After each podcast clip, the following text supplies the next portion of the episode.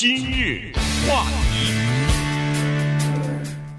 欢迎收听由钟迅和高宁为你主持的今日话题。昨天呢，最高法院啊，呃，宣布说他们要受理一个案子了哈。这个案子呢，涉及到宗教的这个保守人士啊，呃，比如说这些保守人士他开的店也好，他的企业生意也好，是不是有权可以？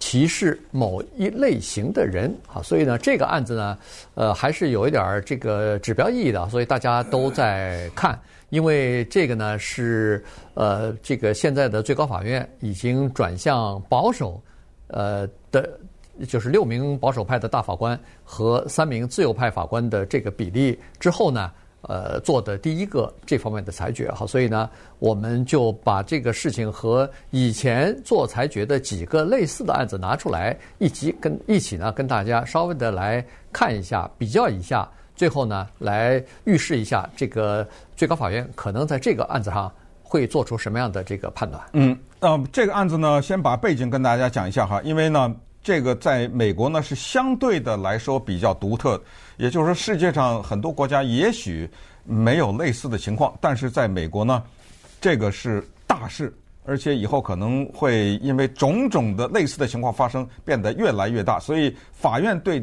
这个事情怎么裁决，同时以前类似的案子法院是怎么裁决的，对未来呢都有很大的影响。科罗拉多这个地方大家都都知道，在。二零一八年的时候，有一个著名的案子，就是一个做蛋糕的这么一个蛋糕店老板，他呢不给一对同性恋男人结婚做蛋糕，这个事儿后来被告，然后呢，这个蛋糕店的老板获胜，但是他这个获胜呢，有一个前提，就是尽管你获胜，这个是一个叫做技术性的获胜。科罗拉多州有特别清楚的一个叫做反歧视法，就是你还是得遵守科罗拉多的反歧视法。现在又是科罗拉多有一个女的，这是最新的案子了啊，叫做 Lori Smith，她呢做了个网站，这个网站呢是提供这样的一个服务，我专门给新婚夫妻设计网页。我们知道很多人他在结婚的时候呢。他希望昭告天下，那么稍微想做的像样一点的人呢，就想有一个这样一个网站。这个网站首先啊，满天的花朵呀什么的，然后把各种各样的婚纱的照片呢全上传上去，然后这样的话呢，就不用一个一个发了嘛。我只要把这个网站告诉大家，大家都上去看了嘛，对不对？所以这个是他要做的服务。他的公司呢叫三零三创意公司。Three O Three Creative，为什么叫三零三呢？啊，这很简单，是他那个地区的电话的地区号啊，像我们这六二六八一八三一零这样的啊，三零三是他的地区号，所以他的公司就这个了。但是呢，他在推出他这个服务以前呢，他知道自己的州有科罗拉多的这个蛋糕店的这个事情，他是一个虔诚的基督徒，他反对同性恋结婚，他知道如果他推出这个服务来的话。会有同性恋人找他，那个时候呢，他将拒绝这些人。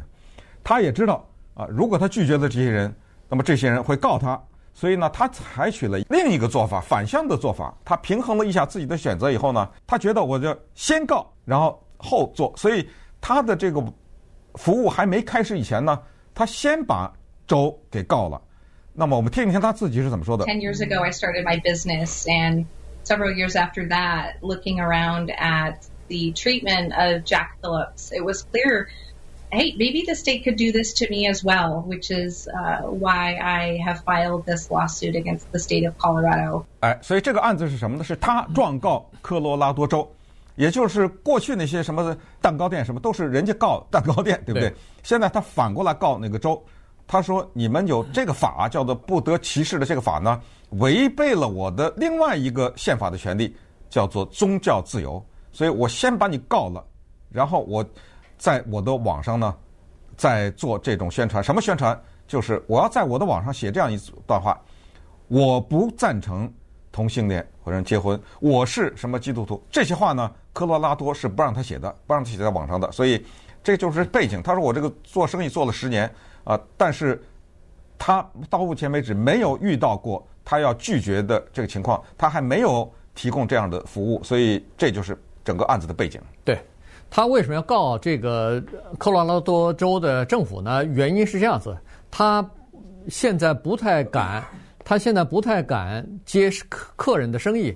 一接客人的生意，他如果只接这个，呃，就是异性夫妻的，呃，这个一夫一妻的这个婚姻的呃生意的话呢，他说有可能会违背那个科罗拉多的，就是反歧视，刚才说的什么同性恋、异性恋、跨性别人士的这个法律。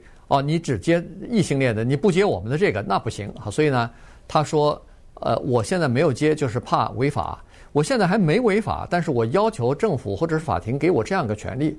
让我啊，只接，因为我的宗教信仰的问题，让我只接异性婚姻。这个呃，这这个呃婚礼网页的这个设计，因为这个是和我的宗教信仰里头的那个上帝告诉我的那个是一样的。嗯。呃呃，那个同性恋那个呢，我就不接了，因为它违背了我的这个宗教的信仰。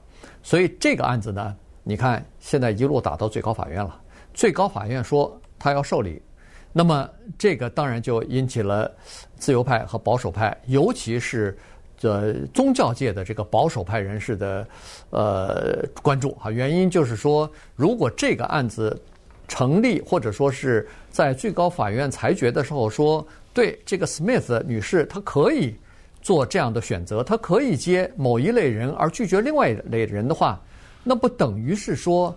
最高法院给了 Smith 女士一个权利，让她可以合法的来歧视某一个族群的人吗？而他不是一个人，对，对不对？而是他所代表的一系列的这样的一些人。然后另外一个人说，由于我的宗教信仰，我不能提供给什么什么，对不对？对，不一定是同性恋，是另外一种情况。我说的极端一点，就是说，由于我的宗教信仰，我不许同性恋人进到我的餐厅吃饭。假如啊。咱们就把这个扩大化，你想想，所以为什么说这个案子啊，它的意义很大，就在这儿。那稍等会儿呢，我们再来看看，哎呀，现在在美国极为纠结的这个问题。今日话题，欢迎继续收听由中讯和高宁为你主持的《今日话题》。这段时间跟大家讲的呢是最高法院啊要受理这么一个案子哈，这个案子呢涉及到呃。一个州的，比如说是呃反对对同性恋呃什么一呃这个双性恋或者是跨性别人士的呃这个保护法啊，呃反对对这些人的歧视，呃但是呢有一些人出于呃宗教信仰的原因呢，他们呃认为说他不能为这些人提供服务啊，这个事情已经一而再再而三的发生了。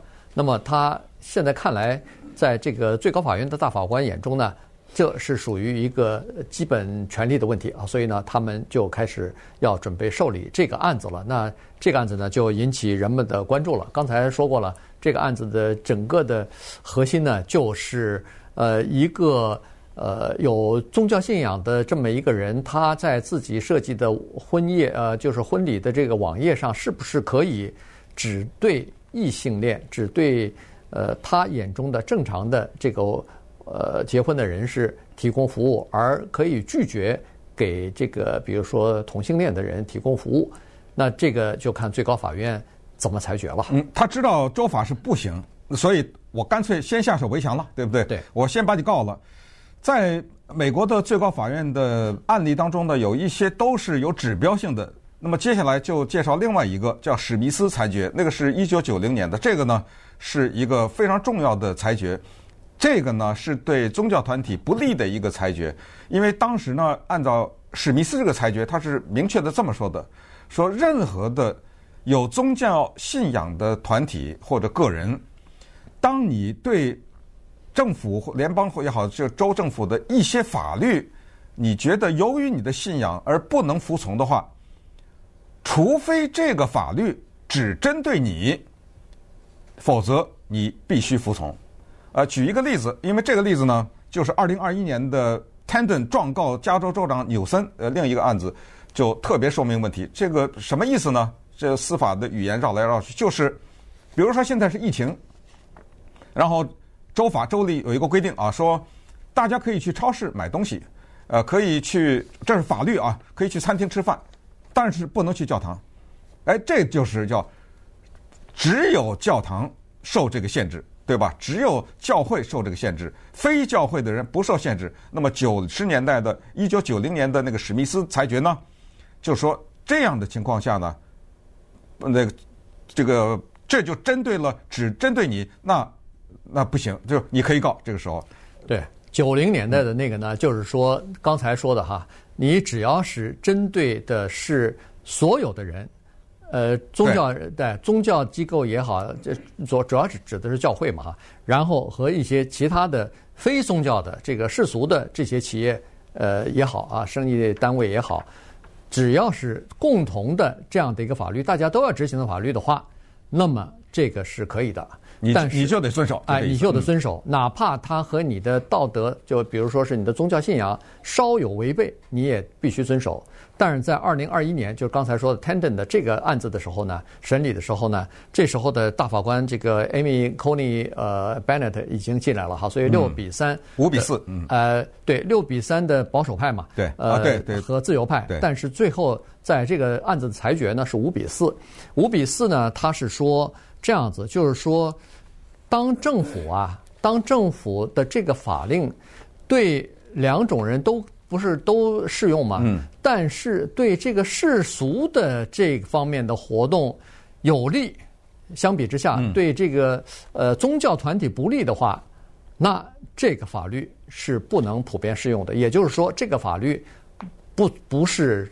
叫做中立的和普遍适用的，嗯，他就呃举出这样的一个例子。刚才说的那个呃代表性的意义的的那个例子，相比的例子就是说，呃，同样的，比如说是呃保持距离，呃戴口罩，呃防止疫情。那宗教的这个团体说，那教会你在这个密闭的空间里头这么多人，长达三小时在那做礼拜做祈祷，这个不行，这个可能会扩散。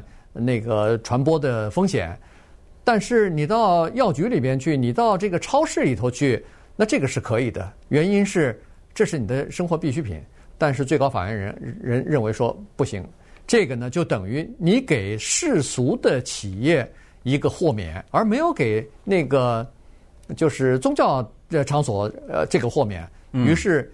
如果在最高法院把这个案子打到最高法院的话，那绝对会败诉的。啊，赢了，当五比四啊，就是教会赢了。当时就是这么告的，就是教会告纽森呢。对，啊，就是说你这个加州什么教堂却不让我上，这个超市什么让人去。当然了，反对派也说，那人家去超市或或或者去餐厅什么，是坐在那唱歌唱歌什么唱赞美诗啊什么的啊，有没有什么三个小时啊什么？